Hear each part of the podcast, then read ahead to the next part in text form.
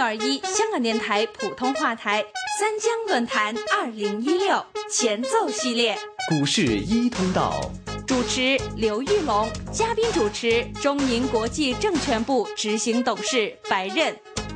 在沪港通正式开通之后，除了有内地投资者通过沪港通来港投资港股之外，也有不少香港投资者选择经沪港通北上投资内地 A 股。在这个过程中，有失败的案例，当然也有成功的案例。在沪港通开通之后，香港投资者北上投资内地 A 股的情况又是怎么样的呢？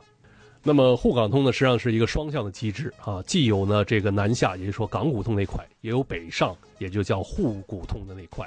那么，在这个沪骨头的那边呢，其实呢，呃，它跟这个南下的那个当时的资金量呢，实际上呢是有一个就是呃相反的一个趋势，也就是说，开通的初期呢，呃，我们看到南下资金比较少，但是北上的资金呢，恰恰相反是比较多的，而且呢，他们买的呢，往往是一些呢，呃，比较大盘的一些这个就是权重股。那么我们看到呢，呃，比较针对性的是一些呢什么呢？呃，比如说在香港 H 股呢，并没有挂牌上市的，但是呢，又是一些知名的一些品牌的企业，呃，就像举一些实例，比如说这个宝山钢铁，或者甚至是呃，包括呃贵州茅台酒啊等等，这消费品的行业等等也有一些。那么呃，显然呢，当时的这个资金量的呃。这个比较大的这个背后呢，应该说呢是北上呢以机构投资者为主。那么当时呢，其实不少的国际的机构投资者呢，一方面呢仍然看好内地的整个的市场发展也好，或者说内地的经济的增长这个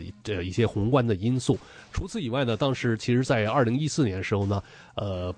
不少投资者普遍对人民币的这个汇率呢。仍然有仍然有一定的憧憬，也就是说，当时呢，应该说，呃，美元还没有完全在全球走强的这样一个一个态势下，当时对人民币的的升值的预期呢，在市场仍然是存在，因此呢，呃，北上资金的这块呢，当时呢，还是具有一定的吸引力的。江论坛二零一六前奏系列，但是之后我们也看到人民币在那之后开始出现了一定程度的回调跟下跌。那么另外一方面呢，在 A 股方面也曾经从一路的高位五千多点开始向下回调。在这样的情况之下，您觉得 A 股的投资市场上对于香港投资者来言的吸引力还高吗？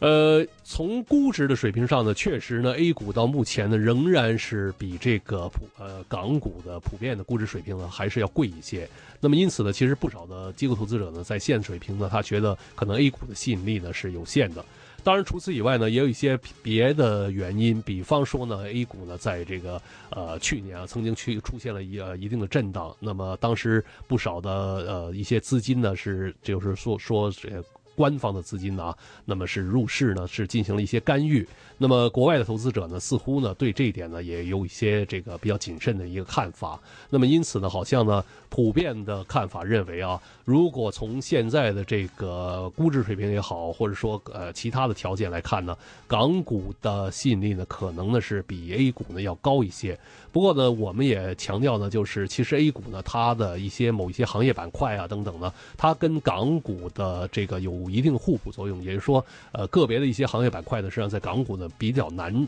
找得到，呃，一些这个龙头股啊，或者说权重股啊等等。但是相反的，在 A 股的选择呢，要比港股多得多。因此呢，这个部分的机构投资者呢，仍然呢对 A 股呢是有呃一定的这样一个投资的需求。